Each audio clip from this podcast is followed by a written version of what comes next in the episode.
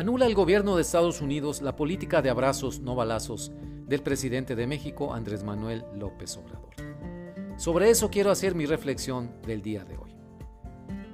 Bienvenidos a Mirada al Mundo, un espacio de opinión editorial en este sábado 15 de abril del año 2023. Les habla Rogelio Río Serrán, yo soy periodista que vive y trabaja en Monterrey, México, la Sultana del Norte. Comenzamos.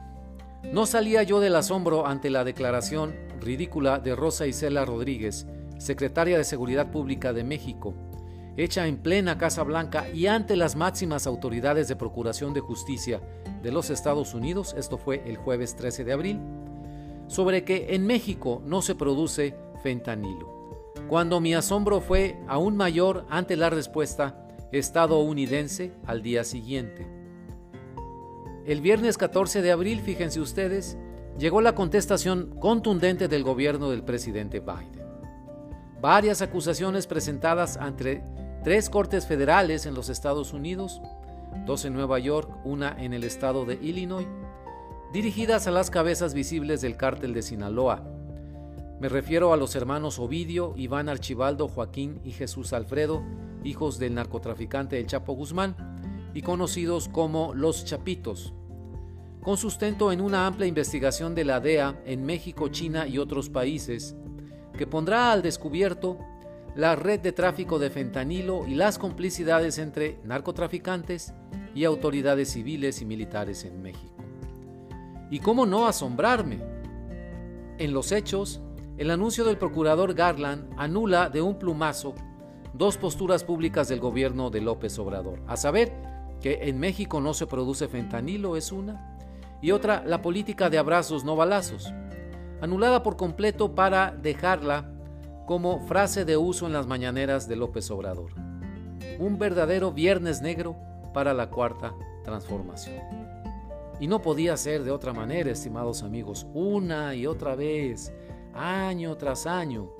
Los informes anuales de la DEA y del Departamento del Tesoro, así como los reportes a la comunidad de inteligencia, elaborados desde la Casa Blanca, señalaban el crecimiento desmesurado de las organizaciones criminales mexicanas, los cárteles como los conocemos, entre ellos de manera preponderante el cártel de Sinaloa, en el tráfico de fentanilo, en la trata de migrantes y en la inyección ilegal de miles de millones de dólares a las campañas electorales en México. Sí, así se asienta en esos documentos. Miles de millones de dólares inyectados a las campañas electorales en México, de manera ilegal, por supuesto. Así que toda paciencia tiene un límite, y con los republicanos, ahora con mayoría en el Congreso estadounidense, fue ya imposible para el presidente Joseph Biden sostener su posición excesivamente cautelosa, tal como la percibimos desde México, ante las políticas del presidente López Obrador.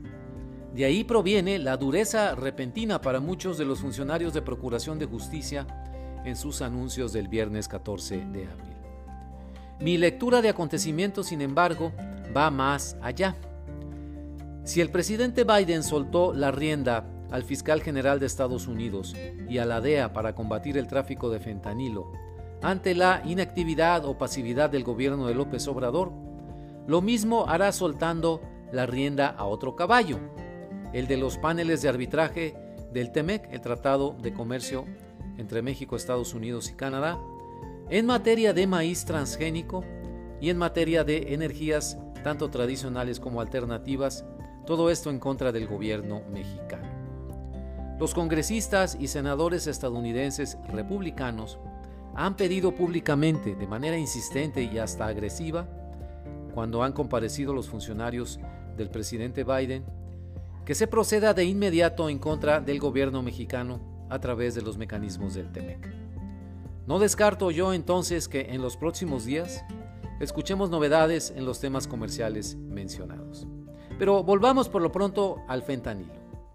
El procurador Garland anunció la solicitud de extradición de Ovidio Guzmán, si el mismo personaje que en 2019 fuera puesto inexplicablemente en libertad por orden directa del presidente López Obrador, en los, sucesos perdón, conocidos como el Culiacanazo, en noviembre de ese año, 2019.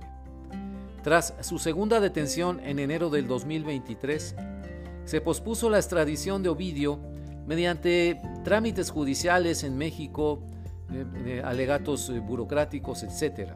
Así que me pregunto, ¿qué dirá ahora la Fiscalía de Gers Manero ante el pedido directo de su contraparte, el fiscal Garland? Además, también me pregunto otra cosa. ¿Qué papel jugará el ejército mexicano en esta nueva operación a gran escala de Estados Unidos contra el cártel de Sinaloa? Los militares mexicanos han seguido confiscando laboratorios de drogas, entre ellas el fentanilo, desde la llegada de este gobierno federal en diciembre del 2018. Si bien en público, por supuesto, no contradicen al presidente López Obrador, los funcionarios de la Secretaría de la Defensa aceptan en privado ante funcionarios estadounidenses a quienes han mostrado los laboratorios en recorridos por Sinaloa, que en México sí se produce fentanilo. Esto según medios de comunicación como el New York Times en, Estados Unidos y el Grupo Reforma en México. La contradicción es evidente y la postura de López Obrador se vuelve insostenible en lo del fentanilo y en lo de los abrazos no balazos. Son malas noticias para López Obrador cuando uno de sus mantras de gobierno, este de abrazos no balazos, es nulificado por la acción del gobierno estadounidense y por coincidencia, en la parte final, fíjense ustedes, de su gestión presidencial, en la que pierde poder incesantemente, día tras día. Así que para la campaña presidencial en México en el año 2024, ¿qué candidato podrá sostener en su sano juicio que seguirá adelante con los abrazos y que no se produce fentanilo en México? ¿Habrá algún valiente entre los candidatos morenistas que siga persistiendo en eso? Con diferentes estilos de liderazgo, cuando Donald Trump y Joseph Biden se han decidido a adoptar posturas firmes ante el gobierno mexicano, han obtenido lo que buscaban. Así que me pregunto, para concluir, ¿sucederá lo mismo en esta guerra abierta de la DEA contra el cártel de Sinaloa? ¿Doblarán otra vez a las autoridades mexicanas? Muchas gracias.